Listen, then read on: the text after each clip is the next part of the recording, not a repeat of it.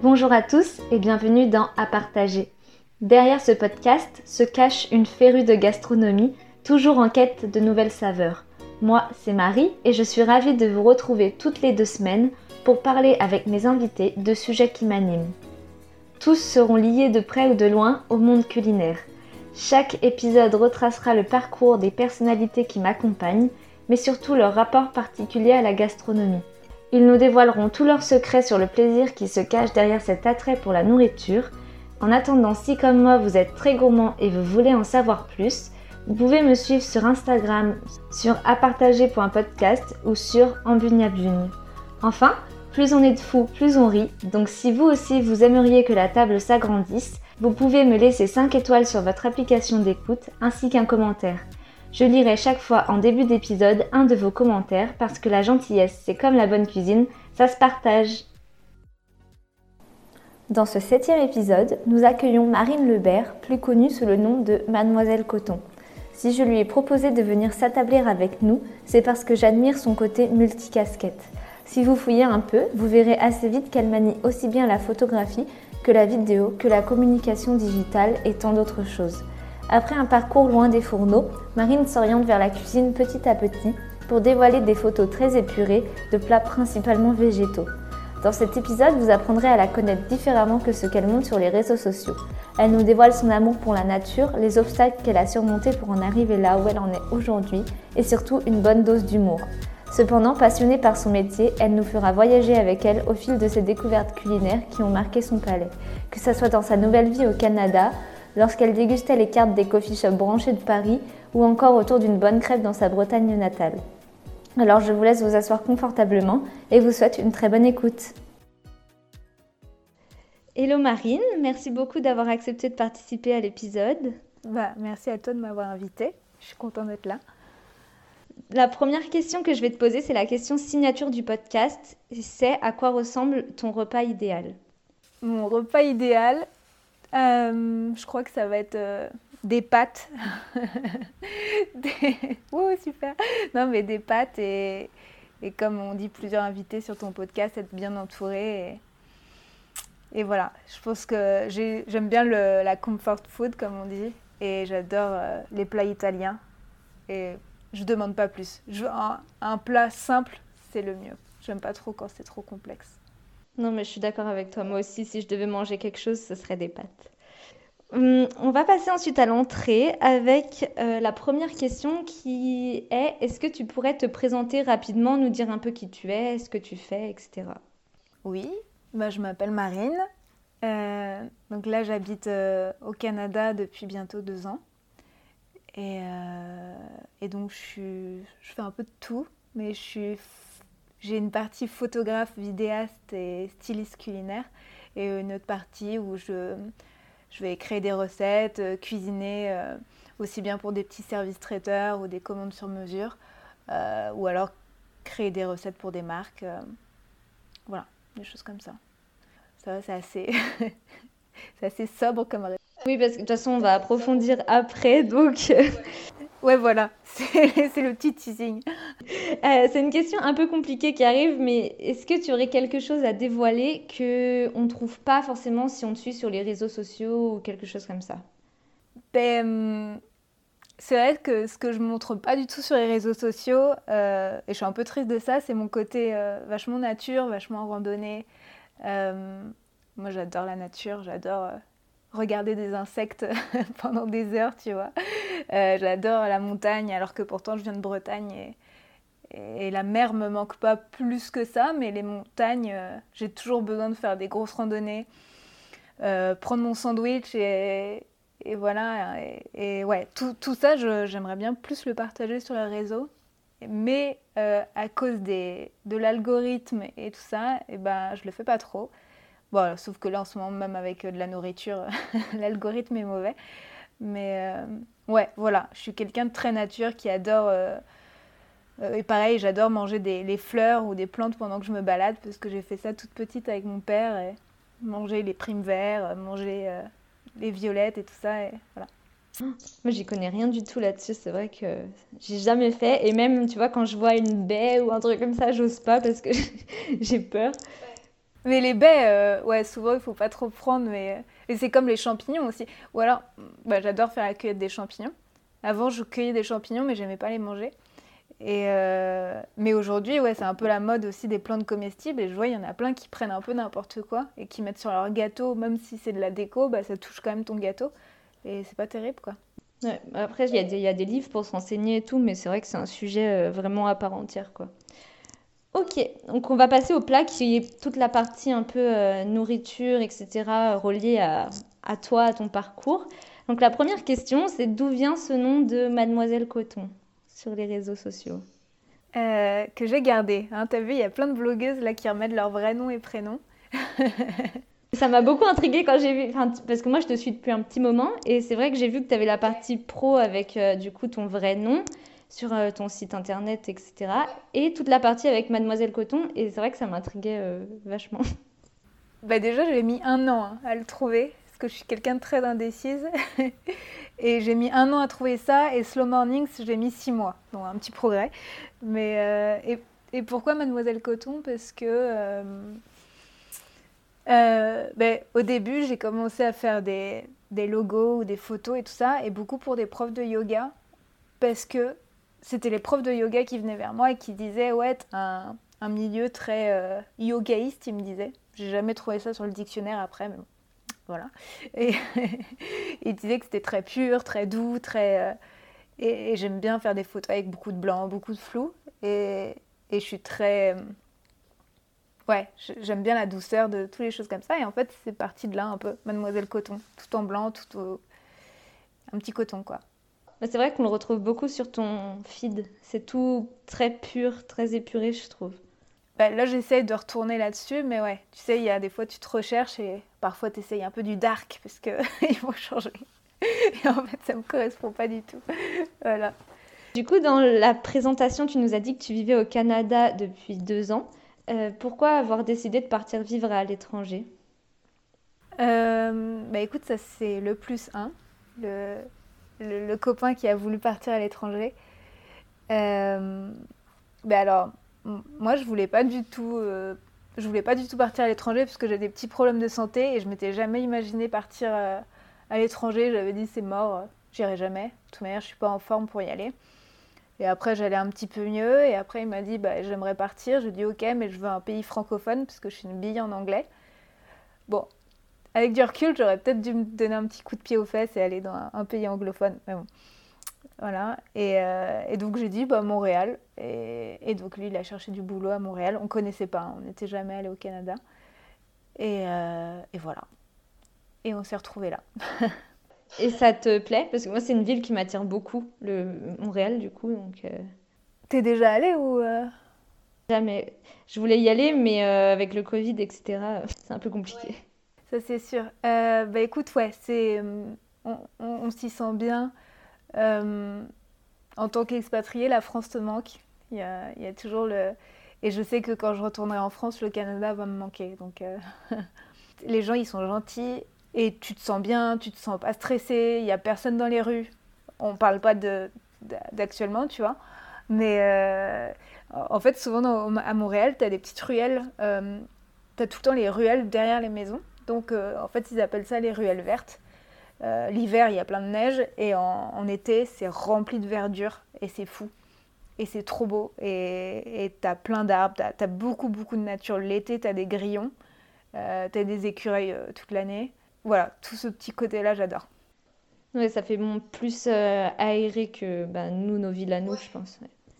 Et est-ce que tu as noté des, différences euh, Je suppose que oui, il y en a beaucoup, mais en termes de nourriture entre la France et le Québec, surtout si tu viens de la Bretagne, c'est une culture gastronomique assez marquée, on va dire. ah mais oui, j'ai commencé à faire mes galettes bretonnes d'ailleurs ici. Et il y a du cidre, et on a du cidre, euh, parce qu'en fait ici, tu achètes euh, que l'alcool dans un magasin spécialisé. Donc ça s'appelle la SAQ. Et bah, tu as quelques bières quand même dans des supermarchés, mais sinon pour tous les vins et tout ça, tu vas dans un magasin. Et euh, il y a un cidre breton et on est trop content. et c'est un cidre brut. Je l'ai regardé, il coûte 2 euros euh, chez Leclerc, donc euh, c'est un peu de la... un peu de la piquette, mais on l'adore. et donc je fais des galettes jambon fromage. Et oui, je ne suis pas végétarienne. Mais ouais, donc ouais, pour répondre à ta question, ouais, c'est complètement différent. Ça ressemble plutôt aux États-Unis, non? Il y a beaucoup de sucre. Ouais, c'est vrai que que tu as des bons shots de sucre et que moi pourtant j'adore le sucre, parfois je le sens quoi. Donc, et c'est intéressant quand même de, de, voir ça. Mais je pense qu'ici ils sont quand même plus développés pour la partie végane et végétarienne.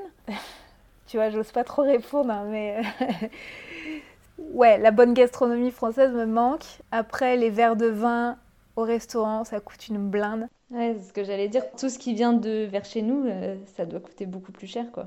Bah, les restaurants italiens, moi, c'est ce que je préfère, avec le fromage, mais laisse tomber. Le prix, euh, ça, ça, explose. Et t'as pas. Tu vois, j'ai pas un restaurant coup de cœur. Alors qu'en France, j'ai des restaurants coup de cœur où tu as vraiment des plats, où tu as des, des, choses qui se démarquent et tout ça. Là. Ouais, je vois. Après, tu as des plats. Et ce qui est marrant aussi, c'est que au-delà de, des restaurants, tu as des, les calories qui sont affichées.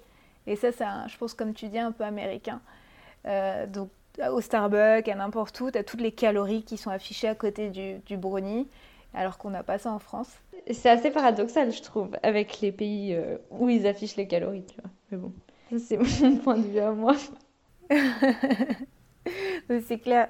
Et ils font aussi les mêmes tarifs, c'est marrant pour des. Euh, je parle d'argent, mais j'ai trouvé ça, par exemple, les Activia. Donc ici, tu que des gros pots Activia, euh, n'as pas les petits Activia coco ou vanille. Et ça va être tout le même prix. Ou alors le houmous, ça va être tout le même prix. Et l'autre fois, je, dis, je, disais à une pote, j'ai trouvé du houmous avec du, euh, du pignon de pain et il coûtait le même prix que les autres alors que je sais que c'est cher donc j'ai fait ouais je vais le prendre et en fait bref c'est pas intéressant mais euh, euh, voilà non mais ouais c'est marrant parce que nous tout est diversifié les marques etc t'as un prix qui change genre tu prends la marque Carrefour et la marque Blini c'est pas la même moi ça m'avait choqué aussi quand j'étais allée aux États-Unis, je sais qu'un citron ou un paquet de citron, je crois que c'était genre 7 euros, un truc comme ça. J'étais là, enfin 7 dollars du coup je me disais, mais c'est hallucinant le truc. Ouais. Bah, ça dépend des supermarchés, mais ouais, il y en a, euh, c'était exactement ce prix-là, 7 dollars le paquet de citron, euh, qu'un ami m'avait acheté pendant le confinement, justement pendant la quarantaine, et j'étais trop deg et qu'il m'ait acheté ce paquet, j'étais, oh, les citrons de luxe. c'est des différences comme ça qu'on ne voit pas quand on est ben, en France, quoi. ouais, et le fromage aussi, euh, il y en a plein qui vont te dire si, si, il y a du bon fromage. Après, encore une fois, c'est pas les mêmes prix. Et, et moi, je suis pas d'accord. Bah, en tout cas, tous les fromages au, lait cru, euh, ça, je préfère ceux de, de, chez mes parents en Bretagne. Après, tu peux te faire livrer des, des fromages, des cartons de fromage. Eh, mais tu sais, c'est compliqué. Hein. Si, si, on te chope avec du fromage ou du jambon euh, à la douane, déjà, t'es euh, t'es pris, à part. Il y a un père d'une amie, il est resté pendant des heures euh, avec la douane parce qu'il avait ramené du saucisson et du fromage. Donc t'as pas le droit. le pauvre. ok, bon, on va passer à la partie photographie. Donc tu nous disais que tu fais plein de choses et c'est vrai que ben, ça, moi, je l'avais vu en fouillant un peu dans les infos. Tu fais vraiment plein de choses. Euh, est-ce que tu as une chose que tu fais plus au quotidien euh, parmi le reste et comment tu qualifierais ton métier euh, la, majeure partie du temps quoi? Bonne question parce que je me la pose aussi en ce moment et c'est pour ça que j'ai un peu, je sais pas que j'ai hésité pour le podcast, je me suis dit que ça pouvait être intéressant mais c'est vrai que c'est ce qui est intéressant aussi dans les podcasts c'est quand quelqu'un crée une marque ou qu'il y a vraiment quelque chose à raconter. Et moi je suis, je suis multicasquette et je fais plein de choses. On va dire que je suis photographe et vidéaste culinaire en reconversion cuisine. Tu vas passer une formation CAP ou enfin l'équivalent, je sais pas comment ça, se passe euh, toi. Bah alors là, je fais une formation euh, végétalienne en ligne, de cuisine végétalienne, en anglais en plus. et donc pour avoir un, petit diplôme sur la fin, et c'est ultra intéressant. Et après, je voulais m'inscrire euh, à l'école du CAS pour la green gastronomie qui ouvraient en novembre dernier, mais ils n'ont pas ouvert ils ouvrent en mai. Et j'avais dit que ce serait trop tard, donc en France. Finalement, je me suis inscrite à l'atelier des chefs pour juste. C'est pas un CAP, c'est juste euh, deux petits mois euh, de cuisine. Parce que j'ai pas besoin de refaire un an, je vais bientôt avoir 30 ans et je veux pas ouvrir un restaurant, je veux pas travailler en production en cuisine, donc euh, je n'ai pas besoin d'un CAP. Après longue réflexion. Ouais, c'est juste euh, pour toi, pour ton travail euh, en tant que photographe. Et c'est marrant que tu t'orientes. Tu m'as dit que tu n'étais pas végétarienne, du coup, ni végétalienne, je suppose. Et tu t'orientes vers des parcours de cuisine euh, très verts et pour le coup euh, vegan, du coup?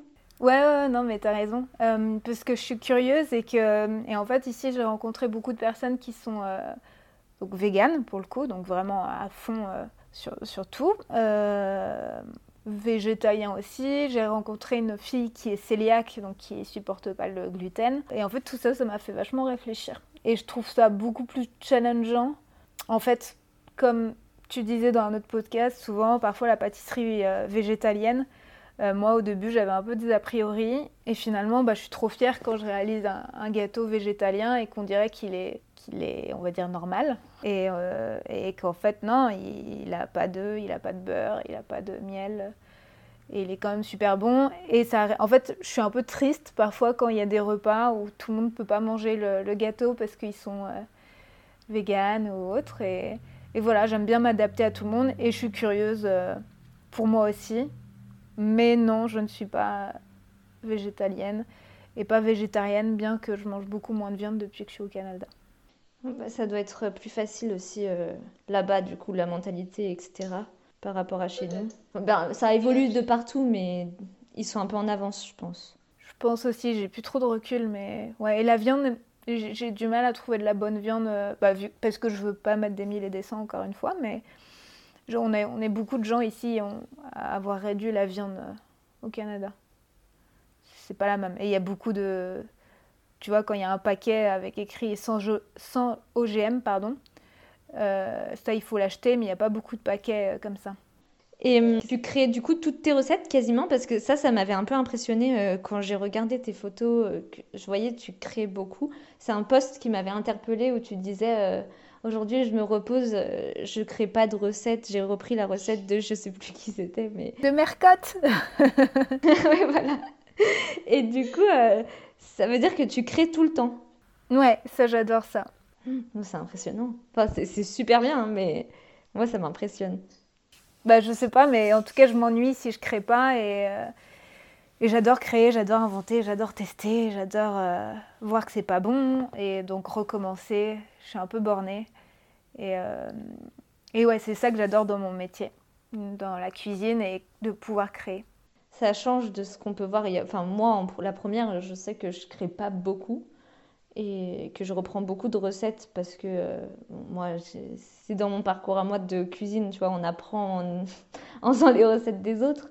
Là, tu fais un CAP pâtissier, c'est ça? Je suis en école hôtelière en... et je vais prendre option euh, spécialisation pâtisserie l'année prochaine. Euh, là, je suis en cuisine-cuisine et l'année prochaine, je passe en pâtisserie uniquement. Finalement, je suis plus à l'aise de faire un podcast sur toi. On va changer de, on va changer de rôle. c'est parce que tu as l'habitude. mais, euh, mais oui, l'autre fois, j'ai travaillé dans une confiserie-pâtisserie. Euh, donc c'est ça aussi le Canada, ça m'a permis de faire des, des expériences que je n'aurais jamais faites en France sans CAP. Et ici, j'ai travaillé en tant que pâtissière dans un café et ensuite euh, pâtissière confiserie dans une boutique confiserie. Et euh, c'était de la production. Et donc ça m'a fait comprendre que je n'aimais pas, la production. Mais en effet, là, tu, euh, tu produis à la chaîne et il faut que tout soit régulier. Et, c'est toujours pareil, quoi. Ouais, c'est ce que j'allais dire. J'allais te demander si tu avais aimé, mais du coup... Euh. Mais j'ai aimé, tu vois, mais c'était dur. Bah, alors, le pire, c'était physiquement. Physiquement, là, j'en ai... J'en ai chié, j'ai voulu abandonner au bout de la deuxième semaine, tu sais, où tu te dis, mais je veux pas tenir. Et après, tu passes à une vague et là, t'es waouh, et t'as plus mal, et t'es. C'est trop bien. J'avais même des courbatures au doigt de pied. C'est fou. Ouais, c'est ça, c'est le début qui est dur. Et après, tu sens, tu sens plus rien. T'es es habitué. Et tant mieux, parce que sinon, tu tiendrais pas. Mais, mais je me souviens, on m'avait fait monter un paquet de farine de 25 kilos à l'étage du dessus. J'étais là, euh, mais je vais tomber dans les escaliers, je vais mourir, c'est pas possible. En plus, tu peux faire, te faire vite mal au dos, quoi, avec ça. Mais le, pour l'histoire du paquet de farine, euh, la, la, boss, elle m'avait dit, bah tiens, euh, on n'a plus de farine blanche, ou alors c'est moi-même qui dit ça. Et elle m'avait montré la technique des paquets de 25 kg, comment les ouvrir. Donc tu les mets sur une grosse caisse et tu coupes en dessous avec un couteau. Euh, et comme ça, ça, ça déverse et comme ça, tu te fais pas trop mal au dos. Et en fait, c'était de la farine de sarrasin. Et j'étais persuadée que c'était de la farine blanche et ça commençait à couler. Et j'étais non Et je réussissais plus à couper et tout. Et, c'était la panique, il y avait de la farine qui volait partout. Euh, enfin. Et c'était la semaine où je faisais que des bêtises. J'ai fait une bêtise chaque jour cette semaine-là. ça, c'était la, la moins pire, je pense. Bah, c'est comme ça qu'on apprend. En vrai, ils le savent hein, quand, ils nous... quand ils prennent des gens qui sont pas trop expérimentés et s'y attendent. Mais ça fait partie du jeu. Hein. C'est bien aussi. Après, tu vois, on s'en souvient. Ouais, ouais, bah ouais. C'était drôle. Euh, on va repasser à la photographie. Euh, je voulais savoir si tu t'es lancé directement dans la photographie ou si tu avais fait quelque chose avant qui n'avait strictement rien à voir, par exemple. Bah alors, moi je suis graphiste de formation donc euh, j'ai fait une mise à niveau d'art appliqué, après j'ai fait un BTS en communication visuelle, où tu touchais de la publicité, de l'édition. Et après, soit j'avais le choix de continuer en master, soit de faire du motion design au Gobelin. Et euh, j'ai choisi le motion design, donc c'est de l'animation 2D. Et euh, j'aimais pas trop trop rester collé à un ordi et faire du graphisme animé. Et donc c'est de là où j'ai appris toute seule à faire de la vidéo. Tu sais, à chaque fois, ils te, demandent de faire des projets. Et j'adore la typographie et j'adore la vidéo. Donc en fait, leur projet de motion design, je filmais et je faisais de l'animation euh, typo dessus. Et après, c'est de là où j'ai appris toute seule la photo. T'as fait comment via des formations ou vraiment euh, Non, toute seule. J'ai juste fait quand j'étais gamine une semaine à Deauville. c'était quoi? C'était un stage de photo argentique. Parce que quand j'étais petite, je voulais être un peu photographe. Et j'avais dit non, je vais, je veux pas gagner ma vie, c'est pas bien. Donc j'ai fait communication visuelle et aucun regret. Et non, non, sinon j'ai appris toute seule euh, en, m'entraînant. De toute manière, tu scrolles euh, sur mon, sur mon Instagram, tu vois l'évolution. quoi. C'est marrant, il y avait un challenge comme ça il y a pas longtemps où il montrait une photo d'il y a genre deux ans. Euh. C'est marrant quand tu vois l'évolution de certains gros comptes et tu te dis waouh. Ouais, bah, c'est bien, c'est pour ça que moi je laisse les photos, c'est encourageant. Et, donc, euh, et donc après, j'ai fait de la... Pour continuer dans, dans le parcours, si tu veux, je me suis lancée... Alors au début, j'ai commencé un CDI où j'étais multicasquette, où je m'occupais du site web, des vidéos, des photos, du logo, du graphisme, euh, des flyers, tout ça. Et un jour, la patronne m'a dit qu'elle me voyait plus en freelance. Et donc j'ai fait OK. Et après, elle m'a dit non, en fait, reste. Et j'ai fait bah non, en fait, je veux partir. en fait, c'est une bonne idée. ouais, elle m'a fait un peu cogiter.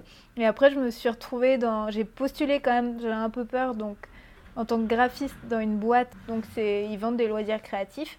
Ils m'ont dit euh, non. Euh, on te prend pas, mais si tu veux, la graphiste, elle commence dans un mois. Donc si tu veux faire bouche-trou pendant un mois, euh, vas-y. et j'ai dit oui. Et, euh, et après, en fait, il s'avérait qu'ils m'ont gardé tous les jeudis pour faire les vidéos de tuto. Euh, donc je filmais pour... J'étais payée 150 euros la journée, donc c'était pas beaucoup, mais j'adorais l'équipe. Et, et, je faisais des vidéos tuto. Et voilà, pendant deux ans et demi, je crois. Et après, je me suis lancée vraiment à mon compte. et petit à petit, dans le culinaire, mais avant j'ai travaillé avec des blogueuses, j'ai fait des photos, vidéos, mariage, beaucoup de choses dans la beauté. Euh. Et comment ça se passe quand tu passes à ton compte? La transition, toutes les... Enfin, au début, je suppose que c'est vraiment pas facile. Tu rentres dans un, sujet épineux, là.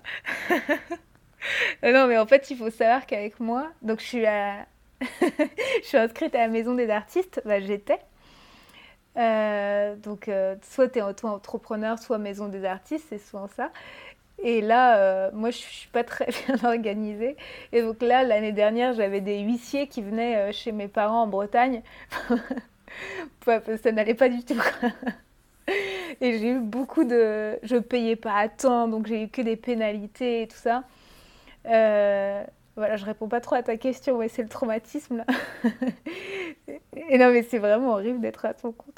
Et, en fait, j'étais arrivée à un point. Bah, en fait, donc tu t'inscris, donc je parler de mon cas, de la maison des artistes. Donc tu te lances à la maison des artistes. Là, normalement, c'est pour être graphiste, mais sinon, c'est lié à l'URSAF, donc euh, tu peux t'inscrire là.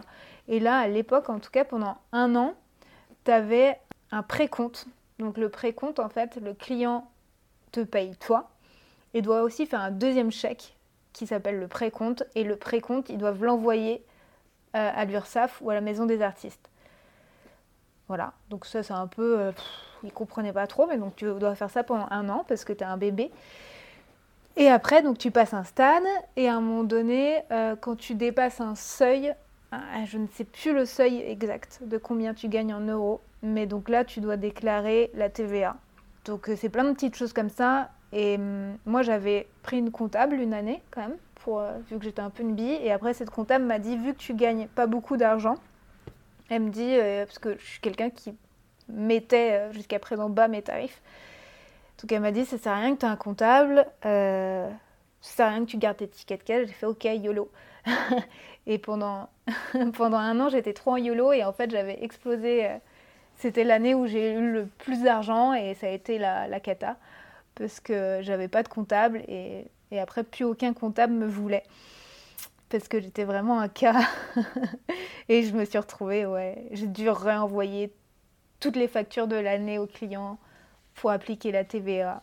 Et maintenant, ça va mieux? En fait, c'est beaucoup plus facile euh, au Canada. Tu n'as pas de numéro de SIRET, n'as rien à t'inscrire. Tant que tu gagnes moins de 30 000 dollars, tu n'as rien à faire. Euh. Tu as juste à déclarer la fin de l'année. Tu payes un comptable qui te coûte 50 dollars. Euh, bah, 50 dollars quand tu es dans une entreprise et 120 dollars quand, quand tu es indépendant. Donc, c'est rien du tout. Et, et c'est beaucoup plus facile. Quoi. Ici, ils connaissent pas les intermittents, euh, tout ça. Voilà, donc si tu veux venir vivre au Canada, rien que pour ça, c'est mieux. Mais j'en vois beaucoup des, des, personnes, mais surtout dans. Enfin, après, c'est parce que c'est ce que je suis le plus sur les réseaux sociaux, mais de personnes dans la photographie culinaire qui vivent au Canada. Justement, tu t'es mise sur les réseaux sociaux, tu es, quand même très active sur les réseaux sociaux. Et pour moi, tu es un peu une référence dans le monde culinaire, il y a beaucoup de gens qui te connaissent. Euh, comment tu t'y es prise? Je suis pas la référence là-dessus parce que quand même je suis, inscrite depuis 2014 donc je grandis vraiment pas vite euh, comparé à plein d'autres comptes qui, qui explosent euh, en une fois.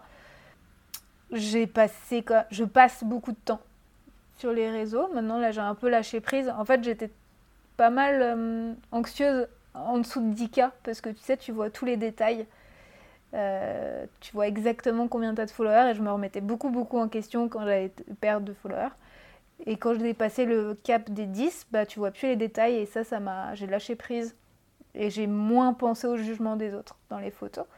C'est à un moment donné, j'ai je pense comme tout le monde hein, euh, j'avais regardé tu sais quand tu dois payer pour avoir des followers ou des choses comme ça.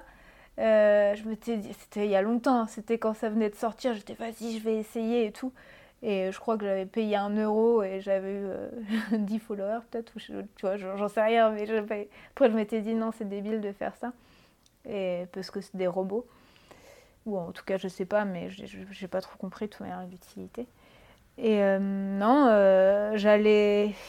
À une époque, j'allais quand même beaucoup sur les autres comptes liker des photos, commenter. Après, je sais que je commente pas assez.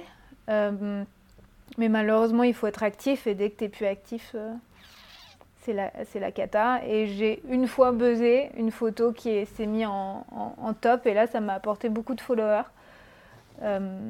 Euh, une photo de moi en plus sur le café, au, au café au Berkampf. Et là, j'étais dans les tops. voilà. Et j'ai eu des contrats grâce à, cette photo d'ailleurs, bah, trop drôle. Mais ça t'apporte beaucoup de contrats Instagram, justement? C'est un endroit où tu trouves beaucoup de clients ou c'est plus sur ton site internet ou par d'autres euh, billets? Je pense que je l'exploite pas assez, mais euh, si j'étais vraiment à fond, ouais, je pourrais avoir beaucoup plus de contrats. Et oui, quand même, j'ai trouvé plusieurs contrats euh, via Instagram parce que c'est là où je suis le plus actif. Sur mon site, c'est marinelebert.fr, il est presque jamais à jour. Et à l'époque, en France, j'ai eu beaucoup de contrats via. Bah, beaucoup. Quelques contrats via Malte. Euh, Malte, c'était. Euh, je ne sais plus comment ça s'appelait avant. Euh, mais c'était un, autre site. Mais donc, c'est là où tu peux t'inscrire en tant qu'indépendant, aussi bien community manager, photographe, graphiste. Et donc là, j'ai trouvé quelques, quelques petits contrats. Donc euh, c'est important de s'inscrire là, je pense même pour le référencement. Et du coup, tu as lancé en parallèle de tout ça, j'essaie de, raccrocher les wagons de tout ce que tu fais, ton podcast que j'écoute euh, souvent et que j'aime beaucoup. Euh, je mettrai de toute façon tous les liens dans la description comme d'habitude. Mais pourquoi tu l'as lancé? Est-ce que c'est quelque chose qui te tenait à cœur ou juste t'avais envie Ouais, j'avais trop envie de le lancer. Parce qu'à l'époque, il n'y avait pas trop de podcasts dans la food. Parce que pareil, hein, c'est comme mon nom, Mademoiselle Coton, j'ai mis du temps à me lancer. Et ouais, à l'époque, il n'y avait pas du tout ça. Et je suis très curieuse des parcours des gens, et notamment dans le domaine culinaire. Et je, vu que j'avais pas les réponses à mes questions, euh, bah, je me suis dit, ce sera moi qui vais poser les questions aux gens. Et, des profils qui m'intéressent et de voir comment ils ont fait, parce que c'est hyper inspirant. J'adore, j'adore les histoires des gens. Euh, et forcément, bah, tu, tu vas avoir plus d'attirance pour euh, telle personne ou telle entreprise parce que tu t'y retrouves un petit peu plus. Mais finalement, toute chaque personne t'apporte quelque chose euh, et te fait réfléchir sur toi-même et, aussi sur euh, la, vie. Quoi. ça fait prendre du recul et ça fait une petite parenthèse en tout cas. J'adore écouter ce que les gens ont fait avant. Surtout que je suis très très indécise aussi. Moi, je sais pas, ça m'impressionne, moi, de voir des gens qui savaient depuis toujours qu'ils voulaient faire ça ou qui se sont donné euh, tant de moyens pour monter leur truc. Moi, c'est... Il faut pas... Après, il faut pas se forcer, tu vois. C'est... Chaque chose arrive en son temps et toutes les choses arrivent naturellement. Et euh, je pense que si à l'instant T, t'as pas trouvé exactement ce que tu voulais, c'est parce que bah, tu l'as pas encore trouvé, mais qu'un jour, ça va être une évidence, tu vois. C'est un peu comme le, le plus sain. c'est un peu comme l'amour. je trouve ça trop mignon comme expression, le plus sain. Et euh, non, bah ouais, je pense qu'il faut se donner le temps à chacun. Et j'avais lu un livre, c'était euh, Il n'est jamais trop tard pour éclore, euh, de je ne sais plus qui. Mais en tout cas, c'était pour dire qu'elle avait commencé à, vers 35 ans à faire vraiment ce qu'elle voulait. Et donc, bah, comme tu dis, il y en a plein hyper jeunes qui se lancent et ils savent vraiment ce qu'ils veulent. Et après, il faut pas culpabiliser à côté quand tu as 30 ans, 35. Euh, bah voilà, il est jamais trop tard quoi. On va passer à toute la partie nourriture. Avec, on va commencer avec une question assez générale. Qu'est-ce que représente la nourriture pour toi? Bah, C'est un peu la vie. Hein. moi, en fait, toute ma journée est rythmée par la nourriture. Donc euh, pour moi, c'est je me lève parce que je vais prendre mon petit déj et que j'adore le petit déjeuner. Euh, la randonnée, euh, la récompense et la vue, plus le sandwich. Euh, voilà. Peut-être c'est un peu maladif, hein. peut-être que je vis trop pour la nourriture, mais c'est un peu tout quoi. Mais je pense qu'il y a beaucoup de gens qui sont comme ça. Ouais, et en même temps, il y en a qui mangent juste parce qu'il faut manger. Hein. Ouais, mais alors ça, moi, c'est vraiment une incompréhension. ouais, heureusement qu'il y en a des comme ça, limite. Hein, et du coup, tu as dit que tu adorais le petit déjeuner, que tu te levais pour ça. Mais j'ai lu que tu n'étais pas du tout du matin. Alors, comment ça se fait? Généralement, les gens qui sont pas du matin, ils petit déjeunent pas. Euh, ben, j'ai progressé. Hein. Depuis que je suis au Canada, euh, je me lève plus tôt. Mais en France, euh, ouais, je me levais tout le temps. Bah, le réveil était à 9h, donc c'est quand même hyper, tard. Et je me levais vers 9h30 et petit-déj à 9h45. Mais donc je te, la journée commençait tard, tu vois. Et euh, mais je m'en foutais, je voulais prendre du temps pour le petit-déj et quoi qu'il arrive, à n'importe quelle heure à laquelle je me lève, je prends un petit-déj parce que j'adore ça. Je suis une accro des petits-déj depuis que je suis petite. Tous les matins, je prenais un kiwi euh, chez mes parents il fallait, quand j'avais pas mon kiwi, c'était la cata. et maintenant, je prends plus trop de fruits et c'est que du granola. Je mange beaucoup, beaucoup, beaucoup de granola. Euh, je suis une catastrophe, ça me coûte super cher en granola. Mais moi aussi, toi aussi. Eh, mais on a à chaque fois on a quatre paquets en stock par, euh, par semaine et on a maintenant je suis obligée de le peser, tu vois, parce qu'on a sinon sinon c'est la c'est la cata, on, le finit en voilà on le finit en deux matins. Euh, on parlait un peu de restaurant au début du podcast. Qu'est-ce que représente pour toi un, un repas au restaurant Comment tu choisis un restaurant où tu as envie d'aller? Qu'est-ce qui te fait entrer dans le restaurant? Je sais qu'il y a des personnes pour qui c'est hyper important le choix du restaurant. Donc, euh. Déjà, la... typographie, comme je te disais, j'adore la typographie. Et si le restaurant a une devanture avec la typographie euh, comics sans MS, eh ben je rentre pas. mais c'est vrai. Hein. je ne sais pas si tu vois ce que c'est cette typo, mais c'est hors de question que je rentre. voilà. À part ça, je suis gentille. Mais euh, non, euh, à l'époque, à Paris, je rentrais beaucoup dans les beaux restos, un peu de blogueuse, parce que c'était photogénique et que je trouvais ça plutôt cool. J'aimais pas du tout les brasseries parisiennes. Et maintenant, depuis que je suis partie, J'adore les brasseries parisiennes. Bah, là, je suis pas rentrée en France depuis un an. Et quand je suis retournée en France, j'ai trop kiffé les petites brasseries parisiennes où c'était le bordel, un peu bruyant et tout ça. Et j'ai adoré. Donc j'adore. Et, j'ai découvert aussi un restaurant italien avant de quitter le, la France. Et j'étais très déçue de le découvrir que euh, aussi tard. Et c'était vachement euh, familial, un peu petit, un peu tamisé, un peu des. Vraiment avec euh, des, des, vieilles tables en bois et de la lumière. Je sais pas, des bouteilles de vin un peu partout. Maintenant, c'est ça que j'adore et où tu te sens bien, un petit côté intime. Et... Ouais, moins les restaurants qu'on voit de partout, justement. Parce que je trouve que maintenant, les trucs de blogueurs, c'est vrai que ben, t'en vois euh, partout sur Instagram, quoi. C'est ça. Et c'est vite froid quand même. En fait, t'as parfois l'impression qu'ils ont pensé, et je pense que c'est pas faux parfois, ils ont pensé avant à leur communication Instagram plus à leur local qu'à la cuisine. Et ça, ça va pas. Est-ce que tu as un top 3 d'adresses, du coup, euh, si tu te souviens des noms? À Paris? Bah, où tu veux. Alors, il y avait un restaurant, mais qui est fermé euh, à Paris, mais que j'adorais, c'était euh, Caccio et Pepe. Voilà, la fille adore les Italiens. Et c'était un petit euh, restaurant dans le 13e, et en fait c'était dans, une, dans un appartement au rez-de-chaussée. Donc il était vraiment pas très joli, les murs ils étaient orange, rouge, jaune, et tu avais des pièces, donc la chambre, là, ils ont mis des tables à la place, et c'était hyper convivial, et c'était hyper généreux. J'avais mal au ventre après. Et c'était trop bien, l'accueil était trop bien. Si la table n'était pas prête, tu restais au comptoir pour boire un verre. Après, tu t'installais. Donc, je mangeais des cachos et pépés, mes meilleurs cachos pépés euh, du monde. Et après, ils ont fermé, j'étais bien triste. Voilà. Donc, euh, mais bon, ça, ça rentre pas dans le top parce que vu qu'ils sont fermés. Euh, bah, Krugen, sinon, hein, c'est une crêperie et, j'ai jamais voulu tester de crêperie à Paris. J'ai mis des années à, à accepter en tant que bretonne aller une crêperie. Et celle-ci, elle est vraiment cool et les gars, ils sont, ils sont super. Euh, et sinon, Gram, j'adore Gram euh, avec Marine.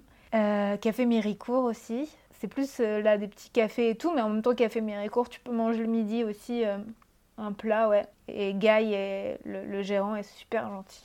Voilà, c'est les, les adresses qui me manquent le plus en tant qu'expat. Ok, super.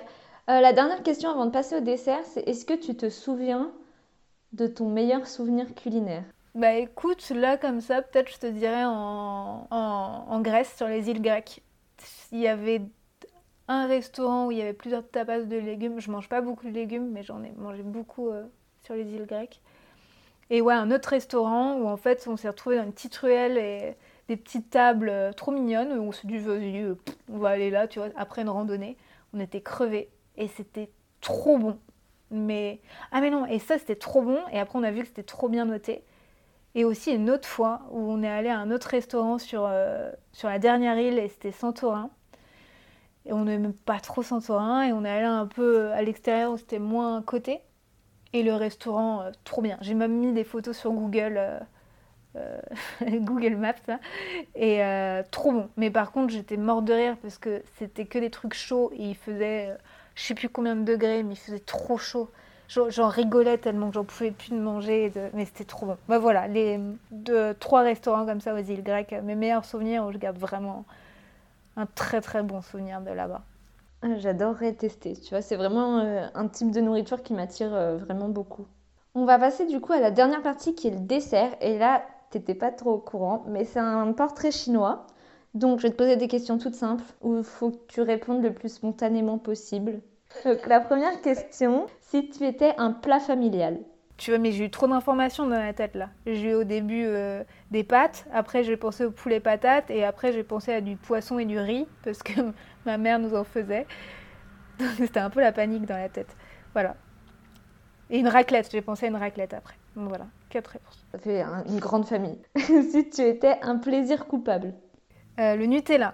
Le vrai Nutella ou genre de la pâte à tartiner euh Non, non, le Nutella. Non, non, le vrai. J'en ai deux là dans mon placard. Il y avait des promos en plus.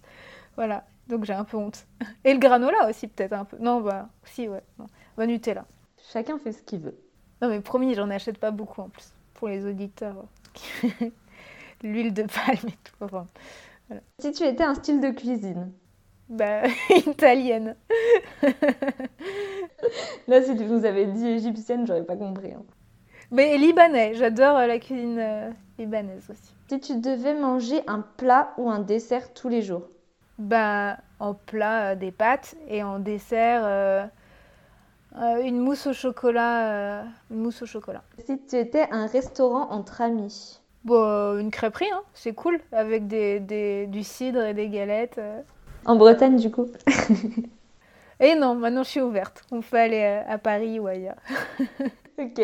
Euh, une personne qui t'inspire Il y en a beaucoup. Euh, là, comme ça, j'ai pensé à deux personnes, euh, les yeux grognons. Parce qu'en fait, je l'ai eu au téléphone juste un peu avant toi. Céline, qui est très inspirante. Et aussi, j'aime beaucoup le travail de Toukies Gambetta. Vu que mon père travaille avec les plantes et tout ça, j'adore mettre du végétal dans, dans mes plats et c'est sûr que ce est fait, c'est très inspirant. Oui, c'est vrai. Et puis c'est toujours super joli, ces petits gâteaux avec les fleurs euh, à l'intérieur, etc. Ok, on passe à la toute dernière question. Trois mots qui te caractérisent. Bah, il y a le côté euh, anxieuse, un peu stressée là. c'est voilà.